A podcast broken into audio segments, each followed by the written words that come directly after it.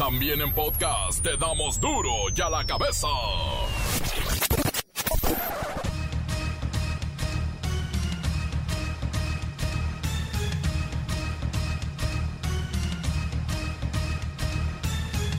Lunes 19 de octubre del 2020 yo soy Miguel Ángel Fernández y esto es duro y a la cabeza, sin censura.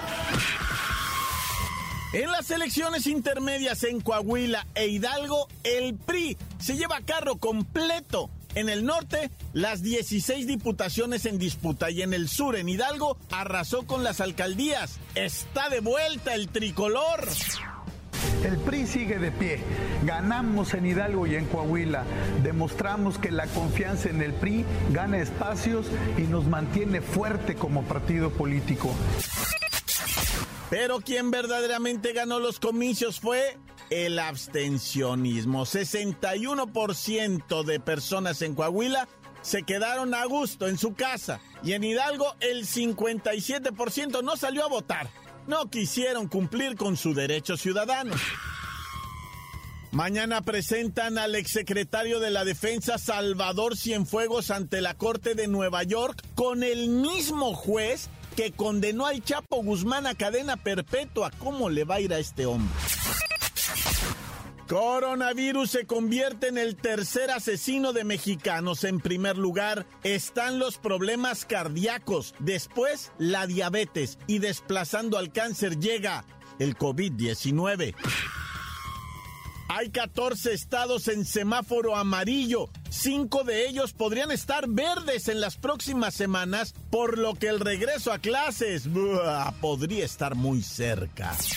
La Secretaría de Salud reporta este 18 de octubre de 2020 que en México hay 44.083 casos activos y 98.184 casos sospechosos de COVID-19. 86.167 personas han fallecido y el 72.7% de los casos se han recuperado. En esta temporada de frío, protégete, refuerza las medidas de prevención e higiene y sigue las indicaciones de las autoridades de salud. Secretaría de Salud. El reportero del barrio y el devastador ataque de un cocodrilo en una laguna allá en Tampico. La bacha y el cerillo tienen la nueva tabla. Tigres ya está en la lista de invitados de honor, ¿eh? Comencemos este lunes con la sagrada misión de informarle, porque aquí no explicamos, no, no, no, no, no, las noticias con manzanas, aquí las explicamos con huevos. Llegó el momento de presentarte las noticias como nadie más lo sabe hacer. Los datos que otros ocultan, aquí los exponemos sin rodeos. Agudeza, ironía, sátira y el comentario mordaz. Solo en duro y a la cabeza. ¡Arrancamos!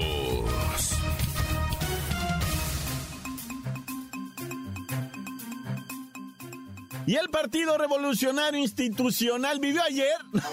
Un día de campo en lo que se refiere a las elecciones, tanto en Coahuila como en Hidalgo. Primero, destaquemos que fueron comicios sin incidentes graves. Por ahí un loquillo andaba quemando urnas, camiones con bocinas invitando al voto, eso no se puede hacer. Otros andaban diciendo que había coronavirus y que no fueran a votar, en fin. De ese tipo de incidentes sí, sí hubo, yo me atrevo a decir que bastantes. Pero nada que pudiera calificarse como saldo rojo, todo lo contrario. Fueron unas elecciones, eh, tricolores. Iba a decir blancas, pero en realidad fueron tricolores. Vamos con Luis Ciro Gómez Leiva, él tiene lo importante, los resultados. Miguel Ángel, amigos de Duro de la Cabeza. Como bien dices, el PRI arrasó en Coahuila con las 16 diputaciones que estaban en juego y en Hidalgo se llevó la mayoría de las alcaldías que estaban en disputa. De acuerdo con los primeros datos del programa de resultados electorales preliminares, el PREP, el PRI llevaba el triunfo en 32 municipios, entre ellos Pachuca y Mineral de Reforma, el PAN en 5, el PRD en 8, Morena en 5, el PT en 3, el Partido Verde Ecologista de México en 3, Movimiento Ciudadano en 3 y Podemos en 1. estos datos son preliminares y pueden cambiar con el conteo final. Como en los viejos tiempos, el PRI se llevó el carro completo en la elección para renovar el Congreso del Estado de Coahuila. Ya se tiene el 100% de las actas computadas y el revolucionario institucional se llevó los 16 distritos electorales. En esta entidad, el PRI tiene acumulado el 49.12% de la votación, Morena 19.69% y el Partido Acción Nacional 10.17%. Debemos insistir en que estos son resultados preliminares. Y hasta aquí mi información. Para Dura la Cabeza informó Luis Ciro Gómez Leiva. Gracias, Luis Ciro Gómez Leiva. Por su parte, Morena no reconoce los llamados resultados preliminares. Dicen no. No, aquí hay chanchullo, no puede ser que el PRI esté de regreso. No. Vamos a revisar, dice Morena, todas las actas y la información que llegue de los institutos electorales. No estamos de acuerdo, dice Morena. Bueno, mire, pero realmente quien ganó, ganó, ganó fue el abstencionismo el 61% de las personas en Coahuila se quedaron viendo la tele. Es un decir. Y también en Hidalgo, el 52.4% no salió a votar, no salió a cumplir con su deber ciudadano. Bueno, es un derecho, pero también debería ser un deber. ya la cabeza. La Secretaría de Educación Pública está preparándose para un posible retorno a clases presenciales. Ah. Sí, dentro de este ciclo, aunque han dicho que no, pero ahora dicen que sí. Y es que 14 estados podrían cambiar de color de semáforo amarillo a verde, por lo que Esteban Moctezuma dice que ya tienen preparado, listo el protocolo para que los niños regresen de manera segura a las clases y así poder evitar cualquier tipo de contagio en las aulas siempre y cuando los estados se encuentren en semáforo verde. Eso lo han dicho mil veces, solo en semáforo verde. Pero ya está muy cerca, porque hasta el momento el único estado verde es Campeche, aunque hay cinco, cinco estados que en las próximas semanas podrían llegar a este color y por tales motivos sería bueno ir con Siri. Siri, bienvenida. ¿Qué estados están en semáforo epidemiológico amarillo para saber cuándo brincarían a verde? Miguel Ángel, primero os recuerdo que mientras no haya una vacuna contra el COVID-19, las secretarías de educación tendrán que regirse bajo el semáforo epidemiológico para contrarrestar el coronavirus. Ahora sí, estas son las entidades que están en amarillo. Baja California, Baja California Sur, Chiapas, Guanajuato, Michoacán, Morelos, Puebla, Quintana Roo, San Luis Potosí, Sonora, Tabasco, Tamaulipas, Tlaxcala, Veracruz. Gracias, gracias, Siri. Mire, a pesar de que no hay fecha exacta para el regreso a clases presenciales, la Secretaría de Educación Pública, Aguas, está emitiendo este protocolo con ocho puntos y los debemos de escuchar, ocho puntos de consideración. Por eso le pedimos de nueva cuenta a Siri que nos ayude con estos ocho puntos. Adelante, Siri, qué guapa. Yo siempre estoy guapa. Bueno, el protocolo de regreso a clases incluye un esquema de clases mixto, es decir, con clases a distancia y presenciales, además que la mitad de un salón asista lunes y miércoles, mientras que los demás, martes y jueves. Los viernes estarán dedicados a los menores que tengan rezago educativo. Uso obligatorio de cubrebocas en todo momento. Establecer un filtro familiar, donde se reporte si hay algún familiar enfermo. La escuela establecerá un filtro donde se reportará alguna sintomatología de los niños. Se pedirá a los niños que limpien sus lugares dentro de los salones, al ingresar y al salir. Lavado constante de manos con agua y jabón. Por último, el uso de espacios abiertos en la escuela. Gracias, Siri. Cabe destacar que serán los gobiernos estatales los que decidan si regresan o no regresan los chamacos a los salones de clase. Pero la condición es que tiene que estar en verde el semáforo. Encuéntranos en Facebook, facebook.com, diagonal duro y a la cabeza oficial. Estás escuchando el podcast de Duro y a la cabeza. Síguenos en Twitter, arroba duro y a la cabeza. Y bueno, para que la información sea completa, pues escuche los podcasts de Duro y a la cabeza. Eh, tenemos una página muy modesta, sencilla, humilde. Es que nada más está ahí el podcast de Duro y a la Cabeza. Estoy hablando del Facebook Duro y a la Cabeza. Ahí descarga usted su podcast. Síguenos en Twitter. Arroba Duro y a la Cabeza.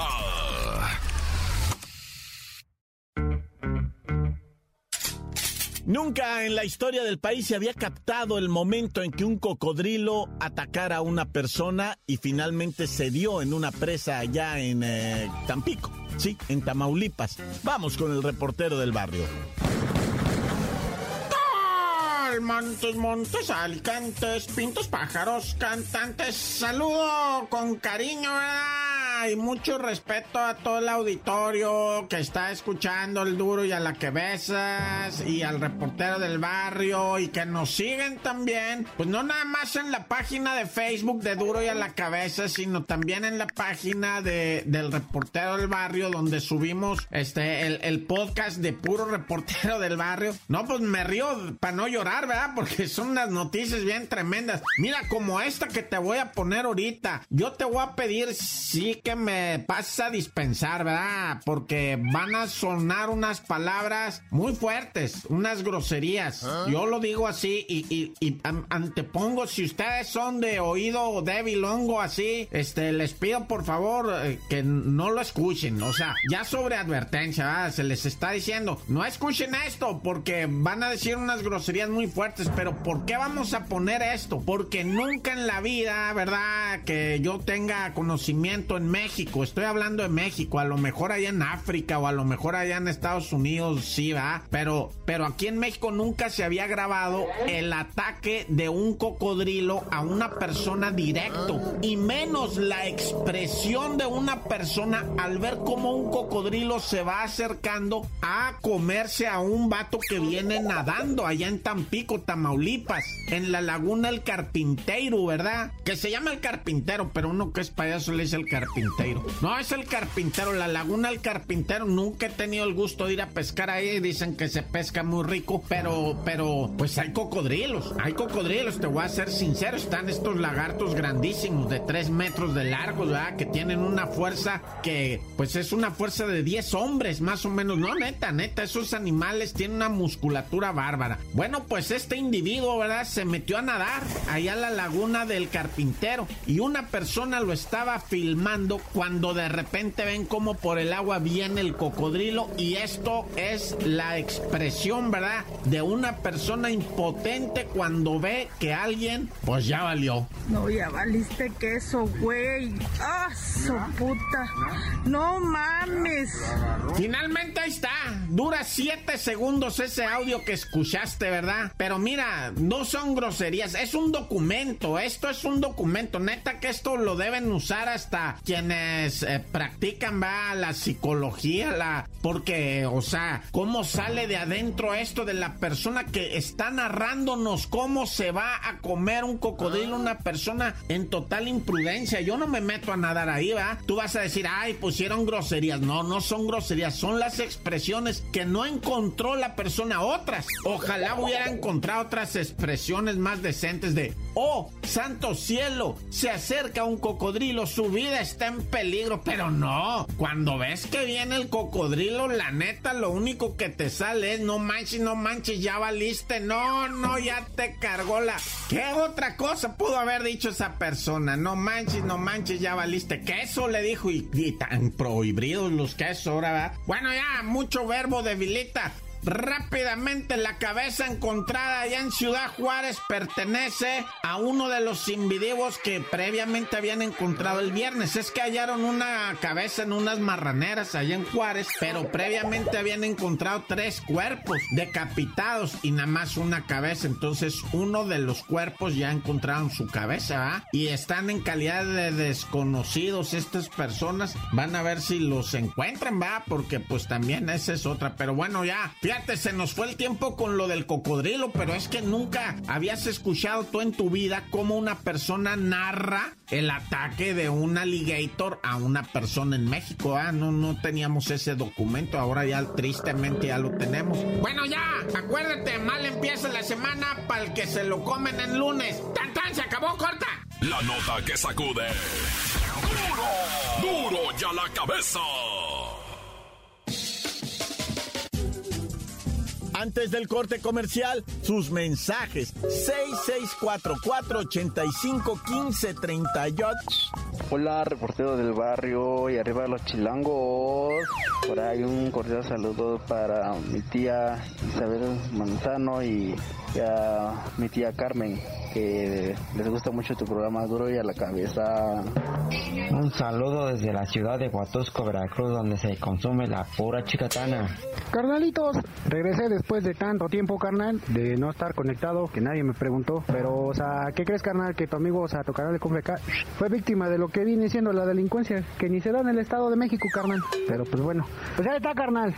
Te dejo mi reporte, por favor, carnales. En vez de invertirla la chela, en vez de invertirle otras cosas, invierta algo bueno. Y se despide tu amigo el confi desde Lomex, que por fin consiguió teléfono, diciéndole que fuerte, carnal. Encuéntranos en Facebook, facebook.com, diagonal duro y a la cabeza oficial. Esto es el podcast de duro y a la cabeza. Y ahora sí los deportes con la bacha y el cerillo. Oye, los Dodgers hicieron el milagro, están en la Serie Mundial, remontaron, no bueno.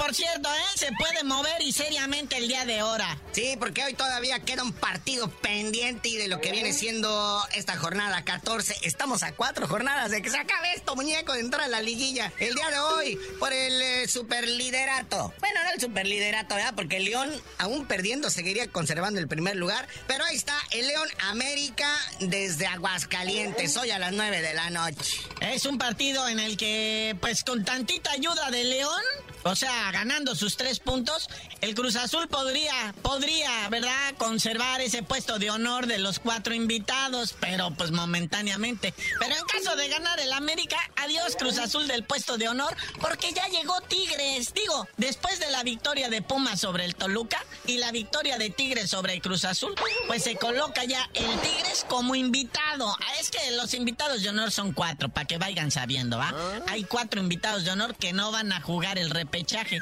El repechaje se, se juega del lugar 5 al 12. Sí, los cuatro primeros lugares se van directamente a cuartos de final. El Pumas en segundo lugar, como bien dice aquí eh, el buen Cerillo, o sea, le pasa 1 por 0 al Toluca. Luego el Tigre le pasa encima a la máquina 2 a 0. Entonces ahí está el 1, 2, 3 y 4 momentáneamente. Cruz Azul que ha perdido sus últimos dos partidos seguidos. Se aferra al cuarto lugar de la tabla general, pero ahí está en quinto lugar el América con 25 puntos que está salto de mata de entrar al, al cuadro de honor de los cuatro primeros. Es que, o sea, una victoria, sí, o sea, implica muchas cosas. Está bonito, está bonito. Y pues sobre todo en el acercamiento, en el arrimamiento al final del torneo, porque pues ya, como bien dice aquí, este, eh, mi bachita, faltan pues este partido y otras tres jornadas, la que viene siendo 15, 16, 17 y Abur. Oye, ya está también el Monterrey acechando, ¿verdad? Con 23 puntos, sexto lugar de la tabla que le ganó 3-1 al Puebla. Luego en séptimo lugar las Chivas que gana el clásico tapatío, que ya le andaba, ¿no? 3 a 2 con el Atlas y con ayuda arbitral. Oye, y luego cinco goles entre Chivas y el Atlas. Nunca habían hecho tantos goles. Nunca en la vida, en la historia, sin Chivas llevaba medio torneo sin hacer goles. Y luego, pues todo eh, el estrellato se lo llevó el árbitro, el señor cantante. Marcó dos penales, anuló un gol ahí de manera medio sospechosa. O sea, estuvo medio raro ahí. Pero pues el resultado ahí estaba. Ay, ya cuando el árbitro se convierte en protagonista de esto, esto no va a acabar nada bien. No van bien las cosas, definitivamente no van bien las cosas. Mientras el árbitro toma el control de todo, o sea, andamos valiendo todos. Oiga, y pues por ahí aparece también Pachuca en octavo lugar, 20 puntitos, ahí la lleva Pachucas.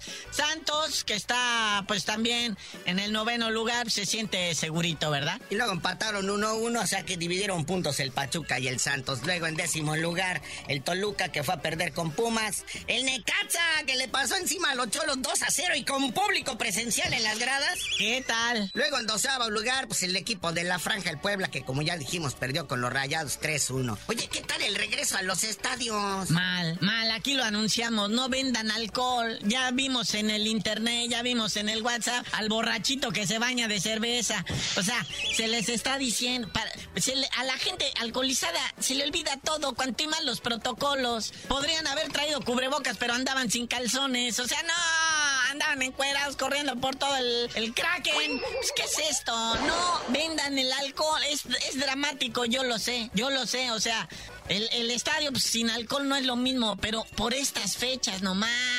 Oye, porque sí, hasta Martinoli y Luis García criticaron, ¿no? De que pues de repente tomaban a la banda ahí en las gradas porque estaban felices, ¿no? Para empezar regresando a su estadio nuevo. Le pasaron por encima tres goles a dos a los Bravos FC. Fue el debut de Tomás Boy, bueno, su debut número 50 en la Liga MX. Entonces todo era euforia, pero como dice el buen, si la gente andaba corriendo por todo el... ¿Cuál sana distancia? ¿Cuál cubrebox? Todo el mundo estaba feliz y borracho. Así que, pues a ver cómo, cómo evoluciona esto de la gente en los estadios. Por ejemplo, Pachuca, que era de los pocos equipos que no había registrado casos de COVID, ya registró el primero. Un jugador ya contagiado por COVID. Es más, hasta el mismo Amauri Vergara, el dueño de Chivas, reveló el domingo por la noche en un video en redes sociales que tuvo COVID. Ya lo libró, dice, pero pues que estuvo, que la dio cerca. Sí, qué horror, qué dramático. Oiga, pues ya de aquí para abajo, o sea, pues ya ni para qué mencionamos, ¿verdad? Atlas. Bueno, Mazatlán, la victoria. Gallos Blancos, Atlético San Luis, que ganó el Atlético San Luis, por cierto, ¿eh? Y pues ahora sí que están este, felices y orgullosos en, en el último de la tabla, pero pues esto no mueve nada, ¿verdad? Pero bueno, carnalito, sin antes felicitar a Julito Urias, el pitcher de los Dodgers de Los Ángeles, que cerró bonito, colgó los últimos tres ceros para llevar a su equipo, los Dodgers, por cuarta vez en cinco años al clásico de otoño. Un lujo, una maravilla, padre. O sea, la Serie Mundial del 2020 será protagonizada por los Dodgers de Los Ángeles y los Reyes de Tampa Bay a partir del 20 de octubre y a puerta cerrada y nadie lo va a ver más que en la tele. Y ya mejor dinos por qué te dicen el cerillo. Estoy muy emocionado ahorita, no puedo.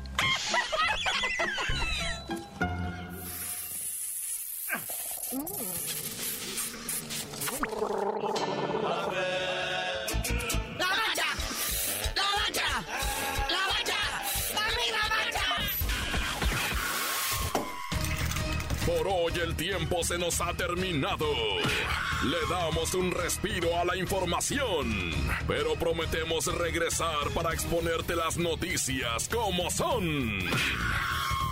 Y a la cabeza es Miguel Ángel Fernández, Arturo González, Evi González y la producción de Luis González, el señor X. Una producción original de MBS Radio.